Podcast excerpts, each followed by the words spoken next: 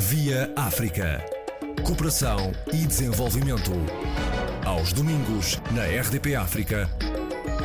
com Luís Lucena. Aos 95 anos de existência da Associação Protetora dos Diabéticos de Portugal e aos 100 anos da descoberta da insulina, a aposta na inovação, na literacia em saúde e na adequação dos cuidados às necessidades específicas das doenças crónicas são outras prioridades apontadas num manifesto que pode ser lido em apdp.pt barra notícias barra Dia Mundial da Saúde. Dr. José Manuel Boavida. A propósito, para assinalar o 7 de abril, Dia Mundial da Saúde, em 2021, a Associação eh, apontou recentemente três desafios no combate a diabetes e na promoção da saúde. É, é, é verdade. O, o, primeiro, o primeiro desafio uh, tem a ver com, com, com, com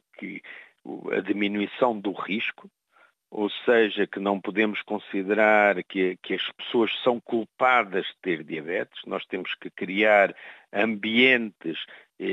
quer do ponto de vista do controle da alimentação, por exemplo, em África, o, o consumo de, de, bebidas açucaradas eh, deveria ser eh, claramente controlada e, e, e, feitas campanhas para diminuir o consumo de açúcar nessas bebidas eh, e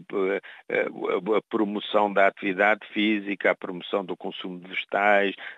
tentar que os vegetais tenham maior, menor preço e que não aumentam de preço e que as pessoas continuem a manter hábitos de comer sopa e de comerem vegetais, porque uma das grandes causas da diabetes foi a urbanização uh, das populações, com a vinda das populações do campo para a cidade e depois a modificação tremenda dos hábitos. É isso que cria a diabetes e, portanto, este é o primeiro grande desafio, é diminuir o risco das pessoas desenvolverem diabetes. O segundo desafio é integrar cuidados, ou seja, temos que ter cuidados, como há bocadinho dizíamos, que vão desde o prevenir a diabetes ainda antes dela aparecer, até o diagnóstico precoce quando ela aparece, quer depois o acompanhamento de quando, quando ela já existe e, portanto, eh, e aí implica também o acompanhamento dos olhos, dos rins, do coração, por todas as suas complicações. E esta integração de cuidados quer dizer que é, tem que haver unidades especializadas que é isso que também já quisemos criar em, em Luanda e ainda nunca conseguimos, que é criar uma unidade especializada de diabetes, que não precisa estar num hospital, precisa ter uma clínica dedicada à diabetes, com oftalmologistas, com nefrologistas, com cardiologistas e com diabetologistas que os integram, e portanto um pouco o modelo da associação, que depois trabalha com os cuidados primários, com os médicos e os enfermeiros que estão mais próximos das pessoas e que acompanham mais permanentemente as pessoas. Quando aparece algum problema, vai a essa clínica, quando esse problema está resolvido, volta novamente para o médico de família. E o terceiro aspecto é garantir o acesso. Não, tudo estes modelos são muito bonitos teoricamente, a diminuição do risco, integrar os cuidados, mas depois temos que ter a garantia de que existe acesso e isto implica investimento em cuidados de saúde, na formação desses cuidados de saúde, na educação das pessoas para, para, se, para, para uh, irem ao médico e ao enfermeiro sempre que tiverem alguma dúvida uh, e capacitarmos essas pessoas para o seu próprio tratamento. Penso que estes três, três grandes desafios representam uma visão global de como é que a resposta da sociedade pode fazer frente a este grande tsunami, como lhe chamamos, que é diabetes, que, enfim, que hoje é a razão de, de custos, os custos em Portugal calculam-se em cerca de 10% dos custos em saúde, Uh, nos Estados Unidos, os custos da diabetes já vão em cerca de 25% dos custos em saúde e, portanto, se não prevenirmos a diabetes e não a tratarmos com estas medidas, aquilo que vão ser os custos da diabetes em complicações, em internamentos, em, em, em serviços mais, uh, mais custosos, uh, vão custar muitíssimo caro aos serviços de saúde. E, portanto, é preciso investir nas fases precoces, investir na educação e na capacitação das pessoas para evitar esses custos tão, tão acelerados. É este um pouco o desafio para o Dia Mundial da Saúde, é que sejamos capazes de pensar na diabetes, de que ao estarmos a comemorar os 100 anos da insulina este ano, eh, que a inovação que que que que a insulina provocou foi para salvar vidas e para salvar pessoas, mas depois que, é, que, que, essa educação, que esse salvar vidas foi preciso educar as pessoas e, portanto, essa educação para capacitar as pessoas, para as pessoas ganharem, ganharem eh, a autonomia eh, e, e, por fim, eh, sermos capazes de garantir que existam a acessibilidade suficiente para que os cuidados primários eh, junto das populações e os cuidados especializados sejam capazes de prestar os cuidados eh, adequados àquilo que, que as pessoas deveriam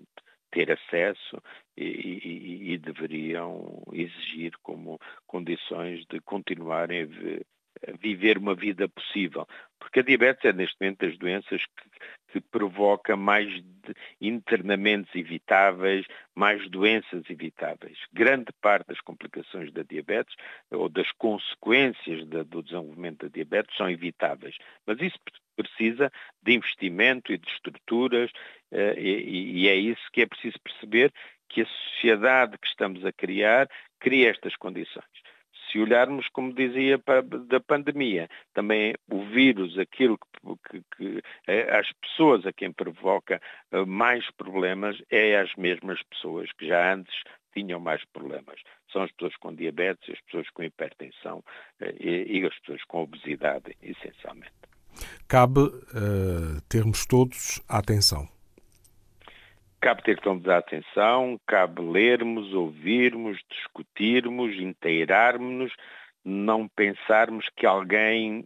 decidirá por nós tudo e mais alguma coisa, ou que virá resolver os nossos problemas. As pessoas, é por isso que, que as associações de, de, doentes são tão importantes, as pessoas e os profissionais de saúde apoiarem essas mesmas associações, para que as pessoas possam perceber as suas necessidades e encontrar as respostas para as mesmas. Dr. José Manuel Boavida, membro do Conselho Nacional de Saúde de Portugal e presidente da Associação Protetora dos Diabéticos de Portugal, reeleito pelo quadriênio 2021-2024 no escrutínio realizado em 25 de março pela nobre causa, a defesa dos direitos das pessoas com diabetes e a sensibilização da comunidade para todas as dimensões que envolvem esta doença.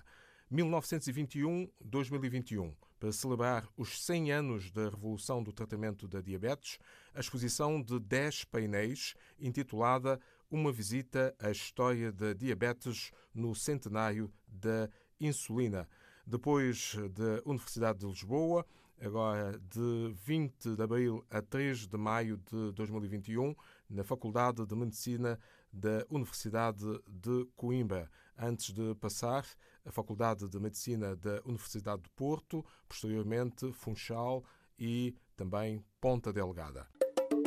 Via África. Cooperação e desenvolvimento. Aos domingos, na RDP África, com Luís Lucena.